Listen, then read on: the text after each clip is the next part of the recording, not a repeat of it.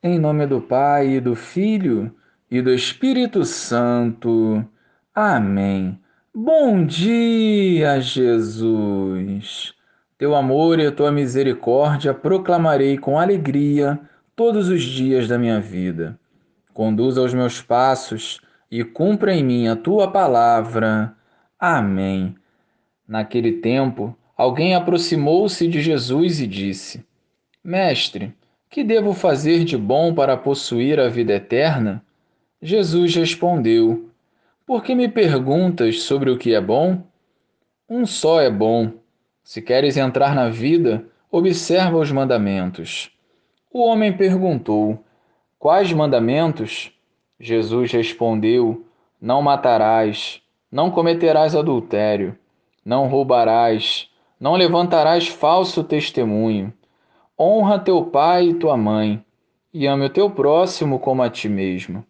O jovem disse a Jesus: Tenho observado todas essas coisas.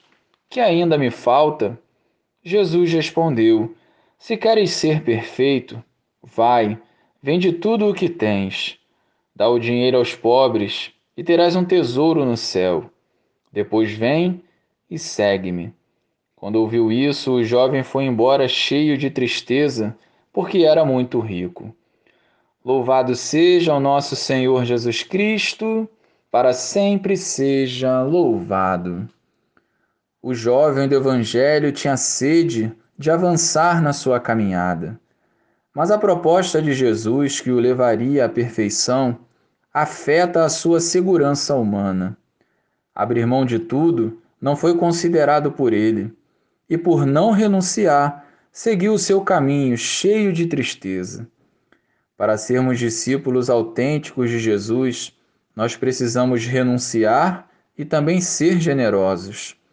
A mensagem do Evangelho também nos exorta a não vivermos uma fé cômoda, colocando inúmeras coisas à frente do Senhor.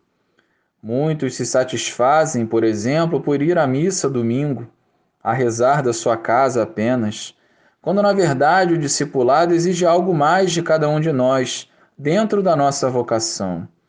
O nosso egoísmo nos impede de progredir espiritualmente e nos conforta com a realidade mundana, preenchendo o nosso coração de tristeza, deixando um vazio na alma, que só será preenchido quando dermos um sim verdadeiro ao Senhor.